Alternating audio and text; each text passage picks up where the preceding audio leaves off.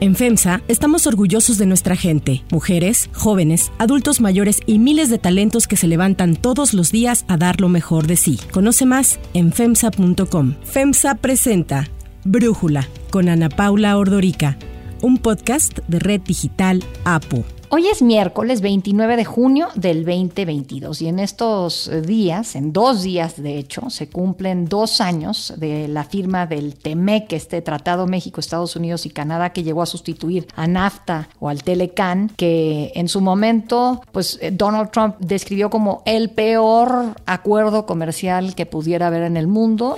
Your husband signed NAFTA, which was one of the worst things that ever happened well, to the manufacturing industry. That is your opinion. you go to New England, you go to Ohio, Pennsylvania, you go anywhere you want, Secretary Clinton, and you will see devastation where manufacturing is down 30, 40, sometimes 50%. NAFTA is the worst trade deal maybe ever signed anywhere, but certainly ever signed in this country. Y desde que se lanzó a la presidencia para el 2016, dijo que lo iba a destruir. No more NAFTA. No more NAFTA. No more NAFTA. Al final no lo destruyó, se renegoció y logramos el TEMEC. Y para platicar de ello lo vamos a hacer con Bárbara Anderson, que es periodista de Economía, Finanzas y Negocios, sobre qué ha pasado en este tiempo, si hemos aprovechado el tratado y qué retos tenemos hacia adelante. Bárbara, muchísimas gracias por podernos acompañar en este episodio y arrancaría citando algo que escribiste en la revista Expansión. Escribiste que el TEMEC se firmó en medio de una pandemia y ahora se celebra este cumpleaños de dos años en un mare magnum financiero con guerra en Ucrania provocada por Rusia. ¿Estamos mejor o peor en materia comercial con nuestros socios hoy que el primero de julio del 2020? La verdad es que este tratado, que como bien dices es una renovación de un tratado mucho más, más largo, es casi todo terreno. Ha pasado hasta por la presidencia de Trump, dos elecciones, la renegociación fue muy larga, muy larga y con muchísimas presiones. Dos gobiernos cambiaron en el capítulo, pero antes de irnos como a la granularidad de lo que han sido estos dos años, me gustaría poner en contexto de por qué es importante el TIMEC. Este club del cual pertenecemos, donde somos solamente tres países, México, Estados Unidos y Canadá, representa una tercera parte del Producto Interno Bruto del mundo este club de tres países significa el 12% del comercio global. Se mueven 1.2 billones de dólares al año en transacciones y a veces estos números son como demasiado grandes y a mí me gusta achicarlos para que nos queden más fácil en la cabeza a todos. Esto equivale, Ana Paula, a 2 millones de dólares por minuto que transamos entre los tres países. La verdad es que todo esto son ingredientes para que nos vaya muy bien, o sea, no podemos estar mejor que en este club. El Tratado de Libre Comercio, el TIMEC, es prácticamente 2.000 millones, 2.000 billones de dólares más grande que la Unión Europea, con solo tres socios, y la Unión Europea tiene 28 socios. Entonces, es una enorme oportunidad. Ves como ganarte la oportunidad de tener una beca para ir a Harvard sin tener que pagar nada y no poder aprovecharla. Y eso es un poco lo, que contamos en esto, porque entramos en, en, medio de una pandemia, pero entramos siendo la economía número 14 del mundo. Un lugar muy cómodo, muy interesante y de hecho somos el país más industrializado de todo Latinoamérica. Pero vamos a cumplir eh, dentro de dos días, dos años, como la economía número 16. Bajamos dos escalones, que es mucho. Y según el Fondo Monetario Internacional, a finales del año que viene estaremos en el lugar 17. O sea, no hay perspectiva de que vayamos para arriba. Nuestros socios siguen ocupando el lugar número uno, Estados Unidos, y número nueve, Canadá, y ellos no cambiaron de posición. Solamente México cayó. Nuestro crecimiento ha sido mediocre. Pandemia de por medio, también pocas ayudas económicas de por medio. Ha sido el país que menos aportó, por no decir nada a la recuperación económica de la pandemia. Nuestro crecimiento fue de menos 8.2% en el 2020, el año pasado cerramos con 4.8% y este año, si bien nos va según el Fondo Monetario, cerraremos con 2%. Entonces tenemos un crecimiento muy chiquito versus nuestros socios, que ambos van a tener un crecimiento alrededor del 4%, o sea, el doble nosotros. También tenemos un tema que es muy importante, que es el tema de la inversión extranjera directa, la atracción de, inversión extranjera directa. México era sin duda un imán de inversiones extranjeras porque ¿quién no quiere estar en un país con mano de obra a precios muy competitivos con un tratado de libre comercio con el mayor mercado consumidor del planeta. O sea, tiene esas características como para ser atractivo, pero sin embargo salimos del top 25 de los países más atractivos para la inversión extranjera directa. Este es un ranking que hace cada dos años H. Carney y la verdad es que eso es un punto que va en contra de México porque los analistas y, los, y las empresas que hacen previsiones de inversiones a largo plazo se fijan en estos rankings que miden muchas cosas, desde cuestiones de seguridad jurídica, no tenemos que contar lo que pasó con el aeropuerto, ni lo que pasó con esta fábrica de Constellation Brands en la frontera con Estados Unidos, ni tampoco el gran impacto que ha tenido a nivel internacional la relación del gobierno federal con las empresas privadas de electricidad que ya tenían fuerte, y tienen fuertes inversiones en este país. Entonces, la verdad es que dejamos aparte de ser el socio número uno de Estados Unidos. Hasta el año pasado éramos el socio número uno de Estados Unidos. Eso es un título que no lo puede decir cualquiera. Y aunque te parezca mentira, Paula nos lo ganó Canadá. Canadá ahora se convirtió siendo un país incluso económicamente más simple, menos industrializado, con menos cadenas de producción vinculadas con Estados Unidos, se convirtió en el socio número uno. Qué lástima en ese sentido, Bárbara, porque pues no aprovechamos la guerra comercial China-Estados Unidos. México tenía todo para sustituir a China en lo que respecta comercialmente, además de tener el TEMEC, siento que somos eh, países en donde pues realmente competimos por el mismo mercado, por un mercado parecido y pues no lo aprovechamos y lejos de eso nos desbancó Canadá. Exacto, y aparte está este tema, la, la guerra comercial Estados Unidos-China fue previo al COVID. En el COVID nos dimos cuenta de otra cosa que no es menor, las cadenas de suministro se cortan cuando hay una crisis sanitaria internacional.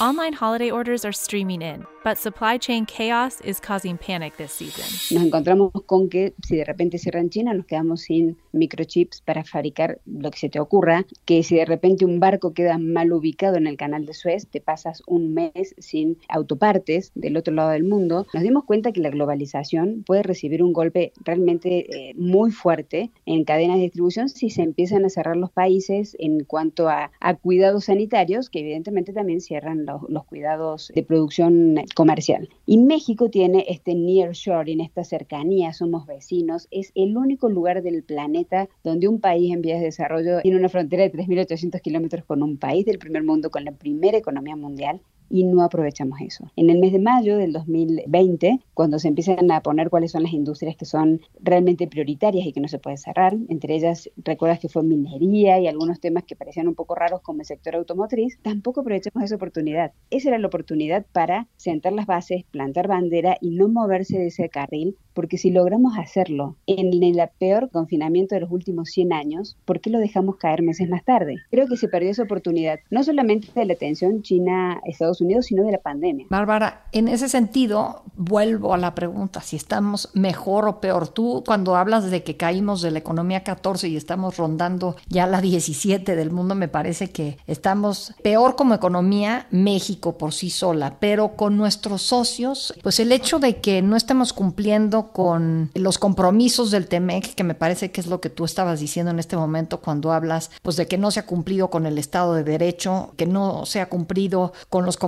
en el cuidado al medio ambiente, en materia laboral, pues vimos que los trabajadores, por ejemplo, de la planta de General Motors en Silao, sí lograron una votación importante, pero no sé si eso por sí solo haga que México ya cumpla con esta preocupación de Estados Unidos y de Canadá del charrismo sindical, ¿no? Que para sus sindicatos son una competencia desleal, ¿no? Que no hace que el piso sea parejo. Entonces, ahí pues preguntarte, ¿qué pasa, no? Sí, la verdad es que fueron dos casos muy, muy renombrados. Uno fue el de General Motors, sin duda que por su tamaño y por el peso que tiene el sindicato de automotriz en Estados Unidos, realmente llamó mucho la atención. Pero también fue Trinodex en Matamoros. Creo que hay cuatro puntos muy importantes que establece el TIMEC, que ese piso parejo que tú hablabas, Ana Paula, que uno es establecer un órgano independiente de registro sindical. Eso todavía no está ocurriendo y está siendo como dejado a que ocurra, a que suceda. La otra es legitimizar los contratos colectivos de trabajo, o sea, lo están haciendo las empresas de manera independiente, pero no hay un órgano único. Estos tribunales laborales imparciales creo que tampoco. Hay,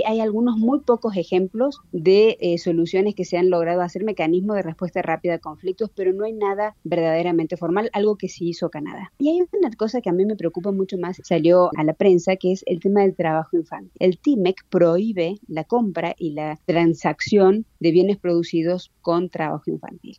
La encuesta nacional de trabajo infantil, Ana Paula, reveló que entre el año pasado y este hay cerca de 600.000 menores de edad trabajando en México, la mayoría de ellos en el sector agrícola. 200.000 se sumaron durante la pandemia. Ese es un tema que yo creo que va, en cualquier momento va a explotar. Y hay un detalle que ha quedado un poco olvidado porque estamos todo el tiempo bombardeados por otras noticias, pero durante el mes de abril, Ana Paula, se reformó la Ley Federal de Trabajo, casi de medianoche y muy rápido, donde no se considera trabajo infantil al que hacen aquellas personas entre los 16 y los 17 años. ¿Por qué?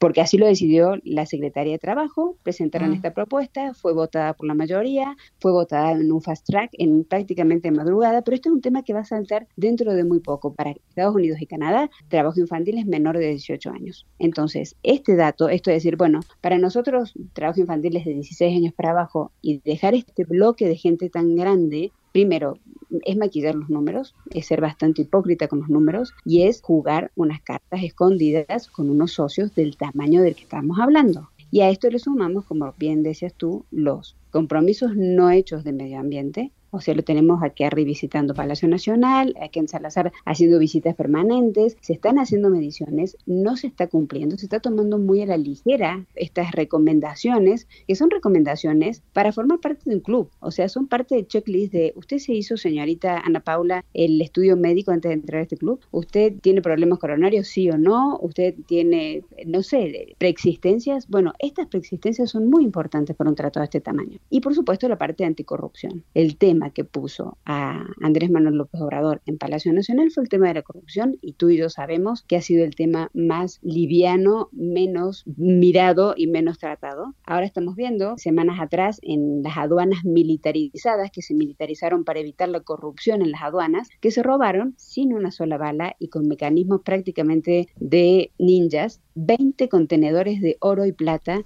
del puerto de Manzanillo. Eso no ocurre en el, puerto Lax de Los Ángeles, eso no ocurre en Canadá. O sea, estamos viendo estas situaciones muy a la ligera, pero cuando empiezas a hacer todo el punteo, entiendes por qué vamos a cumplir dentro de dos días, como bien decías, dos años en un tratado donde hoy por hoy somos más pobres, más insulares, porque no puede ser que seamos un país que era una economía muy abierta, que ahora prohíben prácticamente la inversión extranjera en este país, y también una economía, por supuesto, mucho más pequeña. Si creces menos, tienes un piso mucho más bajo que el resto y además bastante muy poco comprometidos con lo que firmamos. En eso a mí me sorprende algo, bueno, ya no sé si decir que debe de sorprenderme o no, pero se habló mucho de que el presidente López Obrador, que desprecia el neoliberalismo, lo ataca constantemente, de menos respetó y buscó que se ratificara, pues ahora sí que los instrumentos más neoliberales que tenemos en México, que fue el TEMEC, ¿no? Se va a enviar la información respectiva para que el Senado de la República ratifique el Tratado de Libre Comercio con Estados Unidos y Canadá. Eh, bueno, la ratificación del Telecan que se rebautizó como Temec. Entonces, si hizo todo este esfuerzo para que sí se ratificara, ahora ¿por qué no lo cumple? Porque hay un montón de cadenas de corrupción alrededor de todo esto. Si nos ponemos otra vez a mirar este checklist, Ana Paula, en cuestiones medioambientales hay corrupción. Hoy sabemos que cerca, lo publicó México Evalúa, cerca del 20% de las emisiones de CO2 al ambiente son producidas por la CFE y eso es una cuestión de corrupción también. Estamos hablando de que las cuestiones de los tratados laborales también son una cuestión de corrupción. Hay muchos puntos que tienen que ver con cadenas de corrupción que no han cambiado. Eh, digo, cambiaron los actores, pero no cambió el mecanismo. Hay una cuestión de inseguridad que no estamos también teniendo en cuenta en esto. Es muy importante. Lugares que han sido prácticamente eh, éxodos completos de gente porque no pueden trabajar en ciertos lugares. Lo que se vio en, Chiapas en su momento, lo que se vio en, en, el Estado de México, en Matamoros. Hay un tema que no es menor, que es el tema de la seguridad, que tampoco parece importar, ¿no? Rompimos las relaciones con los trabajos en conjunto entre la DEA y su equipo especializado aquí en México. Entonces, yo sí creo que hay una razón de fondo que es los grandes negocios que se rompen o los grandes negocios que se develan cuando tienes que cumplir las reglas que firmas. Y entiendo que para el año 2026, que para quienes piensan de forma cortoplacista, como a veces pienso que le pasa a nuestro gobierno, pues dicen, mm, para el 2026 falta mucho. Y en ese caso, pues quizás el López Obrador dice, yo ya ni siquiera voy a estar en Palacio Nacional. Pero entiendo que se tiene que hacer una revisión del TEMEC en el 2026. Hablas tú de todo este tema de combate a la corrupción. Está todo un capítulo, el 27, en el TEMEC, en donde claramente no estamos cumpliendo. Tampoco estamos cumpliendo con otros capítulos, con los que hablan del cuidado al medio ambiente, por ejemplo. Entonces, ¿qué pasa si México llega al 2026 sin estar cumpliendo con sus obligaciones que adquirió al firmar la ratificación del tratado? Pero aparte hay, un punto antes. Esta idea de que el tratado se revisara cada cinco años, porque antes, digo, pasaron 25 años sin que lo revisáramos, esta cláusula no es una cláusula que negoció en su momento el, equipo de comercio exterior del gobierno de Enrique Peña Nieto. Esto lo negoció el equipo de transición. Exactamente. El equipo de transición esto. Dice, a ver, nosotros somos tan buenos alumnos, tan aferrados a la corrupción cero, a barrer la escalera de arriba para abajo, corrupción nada debajo de la ley, nada arriba de la ley todo, ni siquiera mis familiares más cercanos, que pusimos esa cláusula. Esa cláusula es mexicana, ni siquiera es una cláusula canadiense que uno se lo podría imaginar o americana, es una cláusula mexicana. Y ahí sí que va a estar muy difícil, porque aparte, durante este proceso hay un montón de capítulos y de paneles de controversia que hay que resolver entre medio, entre ellos el de las inversiones internacionales. El hecho de que un presidente desde Palacio Nacional ataque a una empresa privada que tiene altas inversiones en este país, eso va en contra, deja tú el neoliberalismo, va en contra de este bloque que funciona como bloque, que funciona como un bloque porque una planta que produce en México es para alimentar al consumo de Estados Unidos. Hoy por hoy, 7 de cada 10 dólares que este país de exportaciones es, es nuestro maná del cielo después de las remesas. Entonces, entonces, creo que no estamos entendiendo este factor, lo estamos tomando muy a la ligera cuando hoy por hoy es la principal vía de crecimiento económico. Si queremos tener crecimiento económico en este país, el famoso que prometieron de más del 6% anual, que no ha ocurrido ni ocurrirá, creo que hay que aprovechar que formamos parte de un club de este tamaño con este tipo de socios, pero que requiere ciertas reglas. El tema es que nadie se anima a sacar el elefante de la habitación. Totalmente de acuerdo. Entonces, Bárbara, a ver, pensando en tu artículo de expansión y tu mamá que te decía cuando llegaba tu cumpleaños que no estabas cumpliendo un año más, sino un año menos. ¿Qué pasa con el TME que está cumpliendo un año más o no? Está cumpliendo un año menos, ha perdido dos años, ha perdido dos años de grandes oportunidades, porque aparte fueron dos años, Ana Paula, donde Estados Unidos hizo una inversión inédita para recuperar el país. Una inversión que nunca se había hecho desde la crisis de los años 40 para levantar el país. Estas grandes inyecciones de dinero que hoy se están convirtiendo en un peso inflacionario para Estados Unidos, pero ahí estaban. O sea, había dinero, había necesidad de consumo, había necesidad de sacar a Canadá y Estados Unidos del pozo donde cayó todo el planeta y nos perdimos esa oportunidad. Entonces yo creo que, respondiéndole a mi mamá, vamos a cumplir un año menos no un año más, y tenemos que pensar seriamente cómo va a seguir esto en porque es muy fácil patear la bolita hacia adelante, total, hasta el 26 falta, hasta el 24. Siento el país tan preocupado por las elecciones internas, tan insular, tan mirándose el ombligo y tampoco mirando hacia afuera. Y mirando hacia juego de ajedrez actual, lo que decíamos al principio de la guerra, no es menor. En la cumbre de las Américas, a la que el presidente no quiso ir, hubo un acuerdo entre Estados Unidos, México, la Argentina y Canadá para aumentar la producción de fertilizantes y de alimentos para poder tener un poco más de solvencia alimentaria entonces, en un país donde compramos fábricas de fertilizantes que no funcionan y queremos hacer fábricas de fertilizantes estatales que no sabemos manejar o que no estamos permitiendo inversiones para a generar más energía que permita también tecnificar el sector agrícola, no sé cómo lo vamos a lograr. Muy bien, Bárbara, te lo agradezco muchísimo tu análisis y poder platicar contigo en este episodio de Brújula. Si te gusta escuchar Brújula, te invitamos a que te suscribas en tu aplicación favorita o que descargues la aplicación Apo Digital. Es totalmente gratis y si te suscribes será más fácil para ti escucharnos. Además, nos puedes dejar un comentario o calificar el podcast para que sigamos creciendo y mejorando para ti. Hay otras noticias para tomar en cuenta. 1. Reunión presidencial. El presidente Andrés Manuel López Obrador confirmó que será el próximo 12 de julio cuando se reúna con su homólogo estadounidense Joe Biden en la Casa Blanca. Al señalar que aún se trabaja para definir la agenda que se tendrá, ayer recibió en Palacio Nacional al embajador de Estados Unidos en México, Ken Salazar. Adelantó que el tema migratorio será central en el encuentro. Todavía no está nada definido con inflación, migrantes, cooperación para el desarrollo, Centroamérica, integración de todo el continente americano con respecto a las soberanías. Ya vamos a darles a conocer. El presidente no descartó que también se traten temas como el combate a la corrupción, las armas y la seguridad. López Obrador será acompañado por el canciller Marcelo Ebrard y por su esposa Beatriz Gutiérrez Müller, quien tendrá una agenda con la primera dama de Estados Unidos centrada en temas educativos. 2 migrantes. De los 51 migrantes que fueron hallados sin vida el lunes pasado en el tráiler de San Antonio, en Texas, 27 son de origen mexicano. El Instituto Nacional de Migración informó que están ayudando a las familias de las víctimas y al traslado de los cuerpos. En tanto, la Fiscalía General de la República abrirá una carpeta de investigación por los hechos relacionados que habrían ocurrido en territorio mexicano. El presidente Joe Biden afirmó que lo ocurrido mostraba la necesidad de luchar contra la industria criminal del tráfico de personas. En tanto, el gobernador de Texas, Greg Abbott, culpó al presidente Biden de haber provocado las muertes de los migrantes, pues dijo, son el resultado de sus letales políticas de fronteras abiertas. 3. Capitolio. Cassidy Hutchinson, una asesora de la Casa Blanca durante el gobierno de Donald Trump, declaró ante la comisión que investiga el asalto al Capitolio en enero de 2021 que Trump estaba informado de que algunas personas que estaban presentes en la explanada durante su discurso tenían armas, dando incluso indicaciones a las autoridades que dejaran entrar a su gente. In the days before January 2nd, I was apprehensive about the six. I had heard general plans for a rally. Uh, I had heard tentative movements to potentially go to the Capitol. When hearing Rudy's